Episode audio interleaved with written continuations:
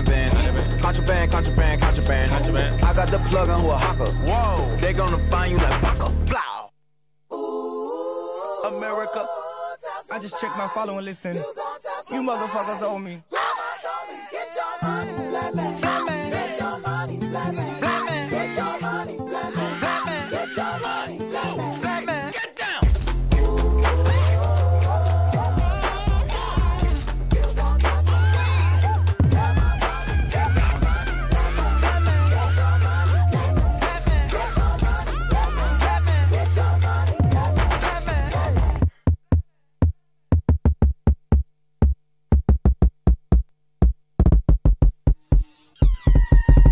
Música de Childish Gambino a las 2 de la tarde, 43 minutos. Programada por DJ Paul. This is America. This is Basta.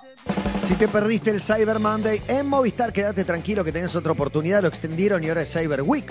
Del 5 al 8 de noviembre hasta un 29% de descuento en Celus y pagalos hasta en 12 cuotas sin interés con tarjeta seleccionada. Encontrar los beneficios en tienda.movistar.com.ar. Apurate, son los últimos días los que somos Movistar. Tenemos más. Quiero agradecerle a la fachada que presenta sus nuevas pizzas, empanadas, canastita congelada. Tu pedido lo haces y lo recibís en casa al freezer. Más info, lafachada.com.ar. Las pedís al 11 33 25 3108. Llegó Juan Sclar y con él vendrá su carta. Las cartas de Juan.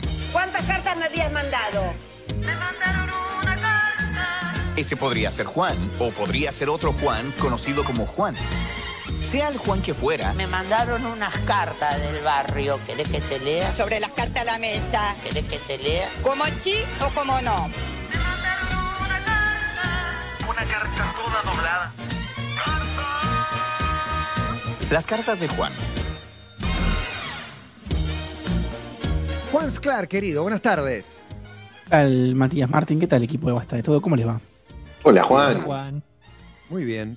¿Cómo le va a usted tras una semana naufragando en el océano de las adicciones a los juegos de cartas o de red? Mejor, mejor, eh, porque desinstalé y porque volví al deporte con un preparador físico venezolano.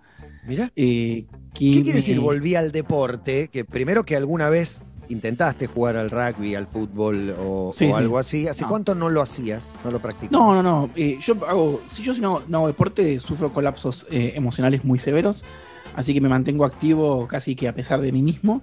En la cuarentena me compré una soga, un banco, unas pesas y me alquilé una máquina de spinning y le di bastante a eso. Y mm, cada tanto, pasa que cuando hago mucho deporte me siento muy bien, entonces dejo de hacer deporte porque me siento bien. Claro. Y, y, mm, me pasó eso, hacía como dos semanas, le metí como cuatro o cinco días seguidos, estaba bárbaro, dije, ya está, ya no necesito más el ejercicio. Volví, caí en la oscuridad de vuelta de los juegos en red y del aislamiento. Y mi mujer me dijo, ¿por qué no vas a ver a Edwin? Así que fui a ver a Edwin, eh, el preparador físico eh, venezolano que me hizo pomada y eso me, me hace muy bien. Así que estoy de ¿Y excelente humor. porque- hacen? ¿Qué hacemos? Una rutina de ejercicios eh, isométricos o algo así le llama. Te colgas de una soga, haces esto, haces lo otro. Todavía me duele todo. Y a mí ese dolor corporal me, me hace, eh, me estabiliza psicológicamente de un modo muy, muy potente. No sé si a ustedes les pasa con el deporte algo parecido. Y sí, sí, me, pasa algo parecido con esto de la sensación de bienestar que te genera y de cómo uno se abandona cuando se siente bien. A veces para mí es un efecto contagio que, que no tiene contra. Igual el, el escritor y el deporte lo hacía un maridaje difícil. Es más posible que un deportista escriba un libro a que un escritor eh, se dedique al deporte. ¿Pero lo escribe, Bueno, lo escribe el deportista o lo escribe un escritor? Claro, un Depende del caso. No, pero Juan Sasturain jugaba muy bien al fútbol. Hay varios. Diría que no es la, Igual no es la norma. bueno. muy bien al fútbol, no es eh, hacer deporte. No, ¿cómo que no? Hemingway no era boceador. Esté Ponele. en las- estuvo en las inferiores de Boca, creo, eh, Juan Sasturain. O algo así, no sé. Ponele. No sé, yo jugué. yo Sí, jugué- el Vasquito Sasturain, qué buen maestro. Lo dejan libre en el 54 en la sexta, injustamente en la candela. Ahí se hizo, se hizo escritor, pero yo jugué 11 años al rugby, eh, fui subcampeón de la urba con mi, con mi equipo, me fui de gira a Sudáfrica. Escúchame, tampoco es que soy una larva que está todo el día encerrado jugando el Magic. Eh, Borges, muy bueno en volei. Sí. Era, era, era buenísimo. No, yo fui, digo, ahora, ahora sigo horas están cerradas, pero juego al squash.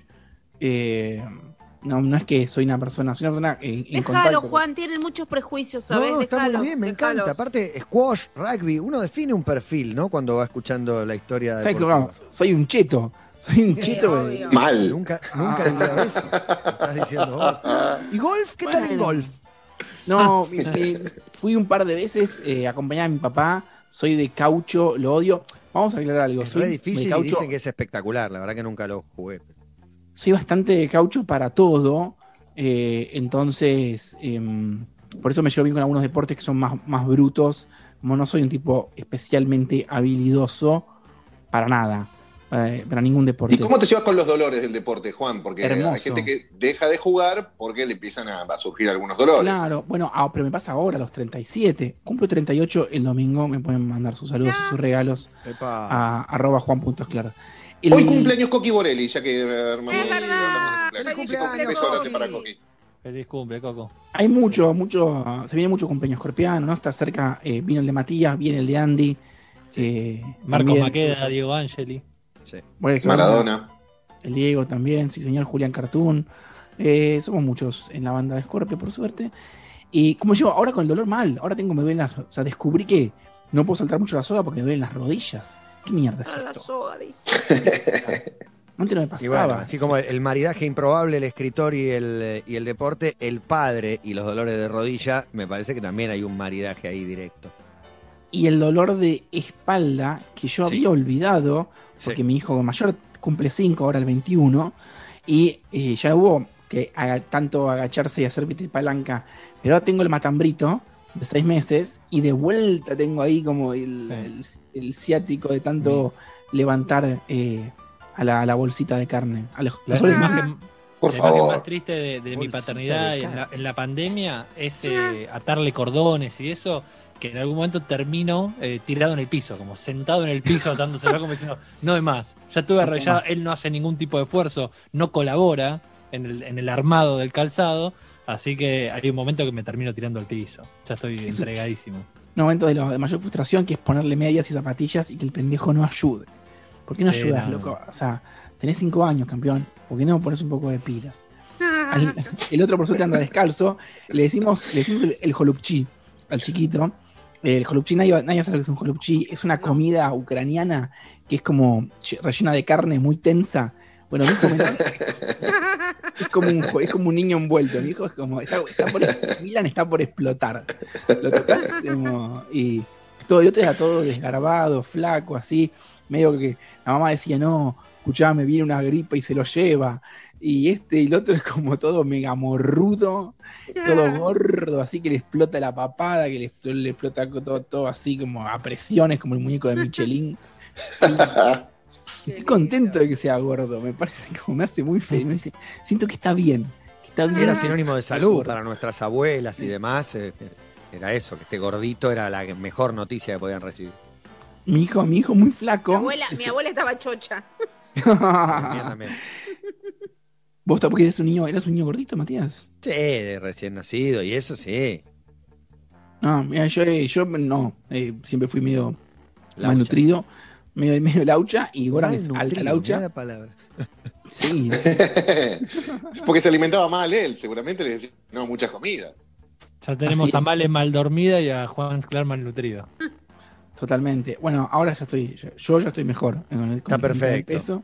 Y qué necesario los procesos de aprendizaje, porque uno, yo estoy viendo a mi hijo, por ejemplo, de 12 años, cómo, qué sé yo, con la comida, con montones de cosas, algo que le, le va le va a pasar después, no tengo por qué obligarlo a que entienda que le hace mejor comer verduras, y todo eso que yo detesté y nunca hice en la vida, pero es verdad, no colabora. Las zapatillas son para que vos no te hagas mierda, ponétela. Un esfuerzo tienen que hacer esos guachos. Ayer tuve una discusión con el mayor muy larga y muy áspera, en el cual me dijo yo, yo no quiero ser su maldito esclavo, nos dijo. Excelente. ¿Maldito? ¿Metió la no ser palabra su mal- Yo maldito? no quiero ser su maldito esclavo. Y explicándole que nosotros hacemos mucho por él y él no hace casi nada por nosotros. Y cuando terminó dijo... me Yo dice, no elegí "Sí, nada. igual- Manipulador. Ustedes me Dice- trajeron, háganse ¡Qué cargo. manipulador! Claro, No y me no es su a- responsabilidad, He le escuchado respondió. esas cosas. Y me dijo, ¿y no me vas a convencer con tus argumentos? Me dijo eso. Y ahí ya me, me empecé a calentar y le dije, mirá, yo no tengo que convencer. vos me hacer caso porque soy tu padre. Y ahí me dijo, decís eso cuando ya no tenés razones. Uh, ¡Qué bravo que es! Qué ¡Qué raro que bravo que tu es! hijo, Juan. Todo una- un, un tete a tete re picante. Además, yo, cara de perro, porque la discusión es importante, pero, no- pero me quería reír porque pare- tenía ganas de abrazarlo y decirle, sí, hijo, seguir argumentando, seguir enroscando la víbora. parecía- Y la mamá escuchaba y la abuela escuchaba y pasaban por atrás y me miraban con cara de no puedo creer lo que estoy escuchando esta situación del pibe como argumentando, no cumplió cinco años y él está como todo el tiempo haciendo su rosca política eh, contra los adultos. Y todavía eh, estuvo una de la abuela, volvió la abuela y me dijo, tiene un discurso antiadulto muy fuerte. Que Te está por aliar. Cartoon- Tengo la sensación que te está seduciendo ese discurso. eh, que no, el tema es que me- no, no porque automáticamente me frente a él sí soy. contra. Claro, claro. Me, me- me- me ataca a mí. Pero culpo creo que a Cartoon Network un poco. O lo digo, hay mucho dibujito contemporáneo que tiene un discurso eh, antiadulto o el discurso de eh, los, los grandes no me dejan, no me dejan divertir. Eh, no sé, yo voy a ponerle más dibujitos donde papá sea un capo y donde papá, donde papá tenga Simpson. razón. Sí, No, no el. Rey León. El Rey León, el Rey León. El Rey León. La única, donde- la única película donde papá es un capo, bueno, la queda, no importa, pero tenía razón, Claro. loco. Claro. Al No sé si me que interesa. le juegue la culpa. Claro. Sí, no me El tío interesa es el capo si- ahí. Para, para Goran le va a parecer que el tío es un capo. no quiero se- se- seguir vivo y no tener razón. Bueno, espero que con el segundo, espero que con el segundo la cosa sea un poco más. eh, No, encima el tío se llama como vos. Sí. No, Claro. bueno, o sea. No, además en la casa hay, hay toda una. Un, un- un tropismo libidinal por la maldad. Lo tiene la mamá, lo tengo yo, lo tiene, o sea, como que eh, a, ninguno nos copa mucho la, bondad así intrínseca y a secas. Entonces está difícil eh, bajar línea cuando todos en la casa somos un poco, eh, un poco quilomberos, un poco mal portados en diferentes ámbitos.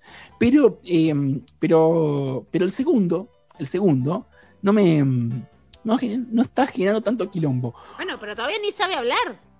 Pero el, pero mm, No, pero la revolución primero. en el mundo padres, cuando llegan, no importa, que no, no sabe hablar hasta los tres No, años bueno. casi y te pasa No. de todo. pero hay nenes de seis meses que son bolcheviques y hay nenes de seis meses que no. Hay nenes de seis meses que te la, que te la pudren con el llanto, con la comida, con la teta, con el sueño y con la puta que los parió. Hay 80.000 cosas y mis hijos son profundamente disímiles. El grande eh, era muchísimo más intenso, Muchísimo más difícil. Y el segundo está ahí, el gordo, no le importa nada, está súper tranquilo. Lo puedes dejar, lo dejas solito, mira ahí, se distrae, vuelve. eh, a, a veces no llora, simplemente grita y te, te comunica que tiene hambre. Como llora poco, duerme bien. eh, y bueno, entonces eso eh, está, ge- genera una situación. eh, hay, hay un, un conflicto familiar, por lo menos una culpa en mí, que es que a mi hijo mayor le hice una columna de radio y le escribió un libro. Sí. Y, y Goran está en la solapa de ese libro. Y a Milan no le escribí nada. Nunca, jamás. Ni un poema, ni, ni un haiku atrás de un boleto colectivo. No ¿Y una escribí carta? bueno, así que eh, la carta de hoy va para mi hijo menor y un poco es para todos los hijos, los segundos hijos o los hijos eh, menores del mundo. Acá vamos. Querido Milan, apenas cumpliste seis meses y no tenés idea de lo que es la literatura, pero en algún momento vas a crecer y te vas a preguntar por qué tu hermano tiene un libro dedicado y vos no. ¿Y por qué cuando nació tu hermano hice una columna de radio sobre ser padre y cuando vos naciste no hice nada? Tu llegada, querido Milan, no nos generó angustia ni nos cambió la vida. Tampoco nos hizo replantear cosas. Ya éramos padres. Encajaste lo mejor que se puede en un mundo que se cae a pedazos. Incluso la cuarentena te vino bien. Tus padres, tu hermano y tu abuela están todo el día en casa haciéndote la fiesta. Además, naciste en el medio de la pandemia y en el medio de la crisis económica. Estás lejísimos de ser el evento más intenso del año. Y sobre eso, tu personalidad. Dormís bien, comes bien y estás gran parte del día sonriente. ¿Cómo sería un libro sobre vos? Este es mi hijo menor, me llevo bárbaro, fin. Y yo tampoco soy el mismo que era cuando tuvimos a Goran. Estoy menos tenso, em, menos tenso como casi todos los que tuvieron un segundo hijo.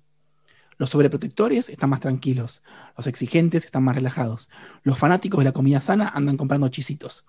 Todos parecen haber entendido que no hay una manera correcta de criar y son más comprensivos con sus hijos, con los otros padres y con ellos mismos. Veo a tu hermano todo el día llamando la atención, todo el día compitiendo, todo el día queriendo demostrar que sabe cosas, tan parecido a mí, y me pregunto, ¿cuánto es mi responsabilidad? ¿Cuánto de su personalidad es la reacción frente a las tensiones y exigencias que yo le puse a la paternidad? Empiezo a creer que esta falta de atención es quizás lo mejor que te puedo dar. Me preocupo menos, fantaseo menos, demando menos. Quizás a veces es mejor ser menos padre. Espero que algún día sepas apreciar esto. No sos objeto de mi literatura porque todavía no me generaste ningún problema.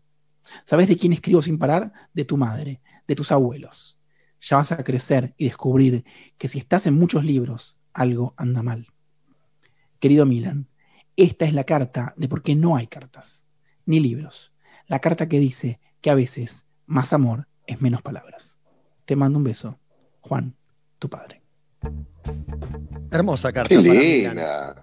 El menor de la familia Esclar. Me, me quedo con, con la parte en la, que, en la que hablas de vos y me viene a la mente la frase que me dijo una vez María Laura Santillán en una nota, al mayor hay que indemnizarlo, me dijo directamente, por la carga, ¿no? La, la yunta de lo que vos querías para vos, más lo que vos querés para él, para un hijo que siempre soñaste, toda esa carga pesadísima, después es tan, tan intensa que es eh, muy difícil desprenderse de ella, es tanta la energía que uno pone que cuando, cuando querés eh, dejarlo que haga su camino duele y a veces cuesta, pero vos no sos el mismo, sobre todo, me parece, y esa, y esa falta de presión y de carga, eh, ojo, uno no la siente cuando tiene a su primer hijo, no es que decís, ahora le voy a cargar de la intensidad para que sea como yo quiera, pero lo haces, lo haces. Y ese vínculo, pienso en, en Juan con Ramón, que, que tiene menos de tres, es tan, Sí. tan mimetizado, es tan fuerte, que después, aunque quieras decir, no, yo lo dejo solo y que haga lo que quiera, no se puede, porque los dos se acostumbraron a tenerse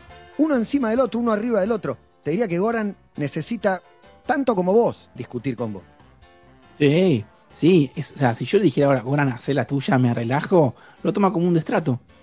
Sí. Claro, no hay- no te abandono, importa. no abandono. Claro. No, no hay manera de bajar la intensidad. No hay manera de bajar la intensidad. Ya está, ya estamos en esta. Es recontra picante y va a ser recontra picante hasta el final. Yo tengo un plan eh, utópico que es: nadie debería criar un primer hijo. Todo el mundo debería, eh, no sé, vivir con otra pareja o con otra familia y criar, o sea, y tu primera experiencia de crianza tiene que ser de otro, de otro bebé. Que te presten uno o que agarres algo, no sé. Pero hay Que algo de eso. La otra vez salió David Lebón y dijo, no, no, yo no le enseño nada a mis hijos nada. Es más, nada de nada. no- que aprendan todos solos, que todo sea experiencia. Por ahí no le pasó con el primero o al principio, pero... eh, porque la verdad es que de grande eh, es más difícil entenderlo y, y poder soltar, pero es ideal.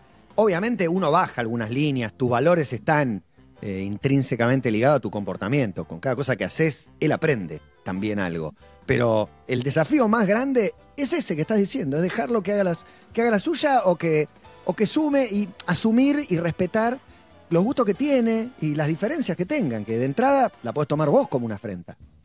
Sí, pero además es muy, es muy difícil porque em, cualquier cosa que yo eh, quiera bajar una línea fuerte eh, o, o apropiármela o decir vamos a hacer esto, Goran resiste.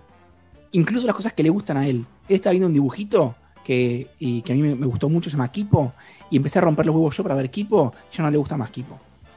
Claro. No, enseguida se, como, se desmarca de, de lo que yo propongo. Y el otro medio me parece que le va a importar tres huevos. Y yo digo que sí, digo que no. No sé, está ahí. Yo creo que cuando Milan pueda leer esa carta va a suspirar al final. Va a decir, ah, ok. No es que no me quieren. Ah, están tranquilos conmigo, está muy bien. Genial. Y para mí hay algo que funciona con, como eh, por oposición entre padres e hijos, siempre. Me parece que con la música eh, a veces nos acercamos a la música que escuchaban nuestros padres y, y casi sin querer, de manera inconsciente, y otras veces no querés escuchar lo que escucha tu viejo. Como, no, si le escucha a mi viejo está mal, no, yo quiero escuchar cosas mías, inventar un nuevo criterio para mí. Es, eh, no- no, es, es imposible de, de resolver y, y- y a veces como me, me siento perdido, incluso con la carta. Porque digo, ¿est- est- ¿con esta carta se pueden enojar los dos?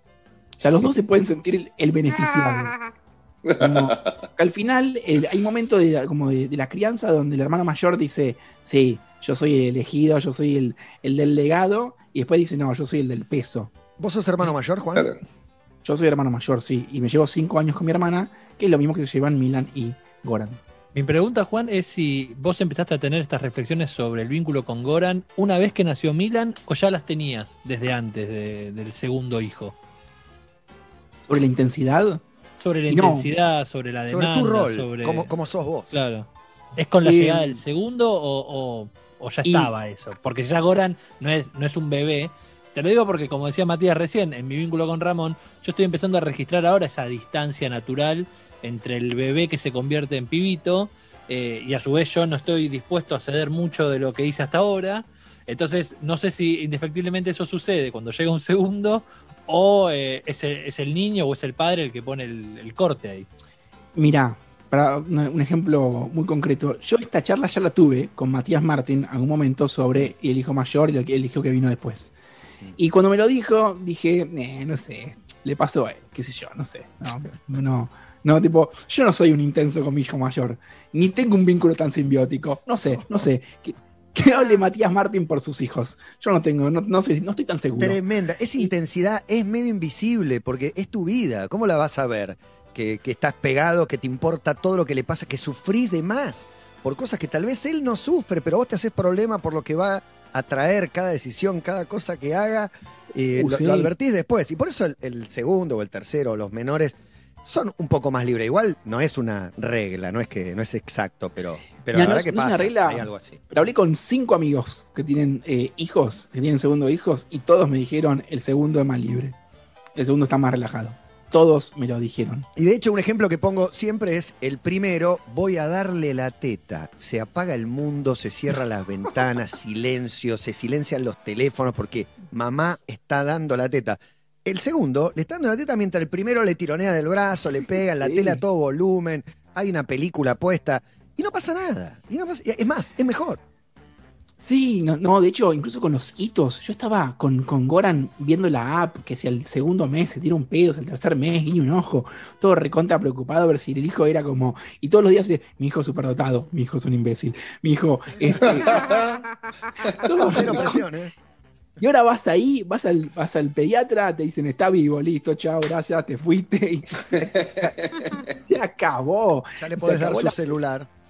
Claro, y se acabó la preocupación. Es como, no tengo idea si Milan está atrasado o adelantado en sus hitos de desarrollo.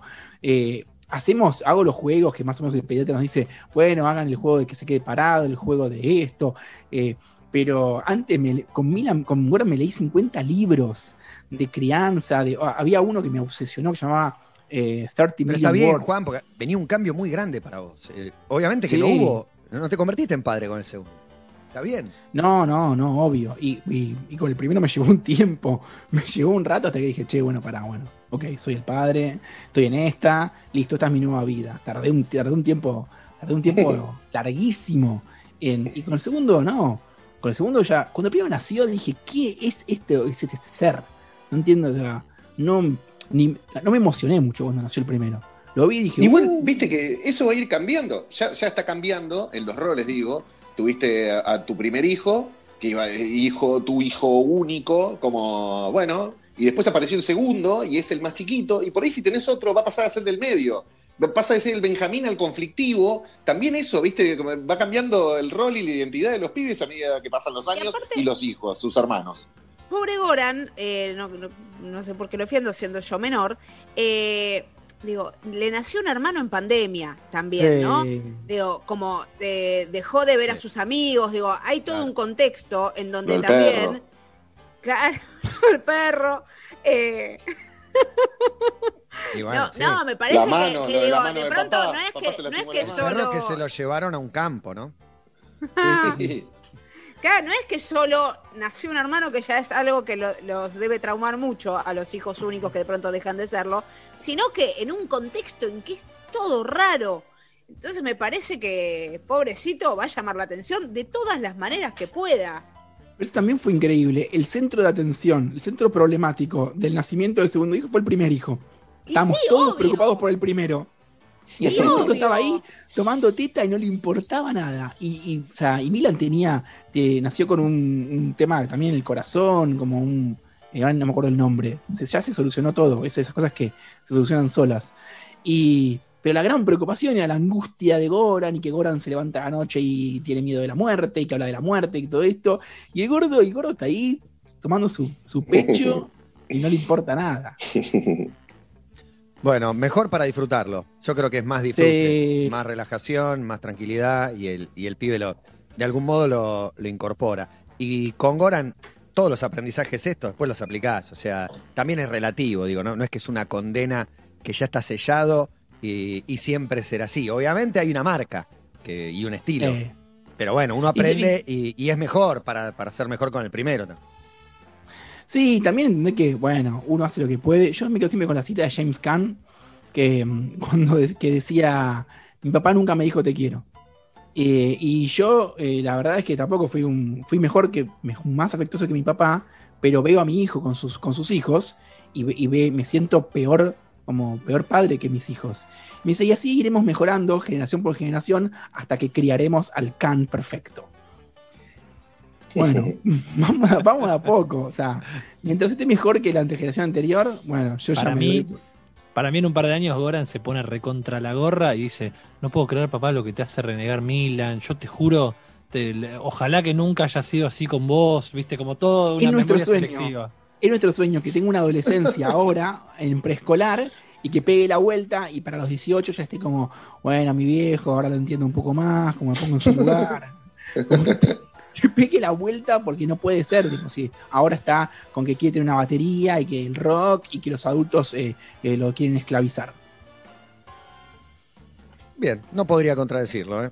Alguna razón, Ah, algún motivo debe tener ese chico. Juan, siempre lindo escuchar tus cartas, en este caso para tu hijo Milan. Mira, ahí está otro, Milan. Roma, California, le pusieron a una niña. ¿Quién? Río. Seguiremos. Pero Mil- Sámolo. Milan, Milan querido en serbo-croata. Sí. Mi hijo no se llama Milano por eh, eh, el duomo de Milano. A nosotros nos sirve que sea No. por la ciudad, Juan. Ni por ¿No el club de fútbol? No Milan No. Milan es, es, claro, es por, o sea, tampoco es por Milan Kundera, pero es, significa querido en serbo-croata. Mira vos. ¿Y Goran? ¿Qué significa? Goran, Montañés en serbo-croata. pues, ¿ves? Querido uno y otro montañés. Dale, Uno Uno lo mandas a laburar y el otro Claro, lo uno. Estamos ahí con la aridez, piedra, dureza, Claro. esfuerzo y el otro amor. Ermitaño, Eh, solitario. No hace nada y ya es querido. Dale. Sí, sí, A mí en un asado me agarró Mariano Hamilton, me dice, se llama Mía la más grande y Alejo haciéndome gestos de empezar y tirar por un barranco y Alejo el otro, de verdad, me lo preguntó 15 veces. Dije, bueno, sí, soy un sorete. Está, me Bueno, gusta. gracias. Me gusta. Chao, chicos. Gracias Juan. Juan Sclar pasó, viene Fío Sargenti tras la pausa. Hola mi amor, ¿estás escuchando Basta solo? ¿En serio? Hola mi amor, escuchando Basta. ¿Y en dónde está el delincuente de Marquito? Hola mi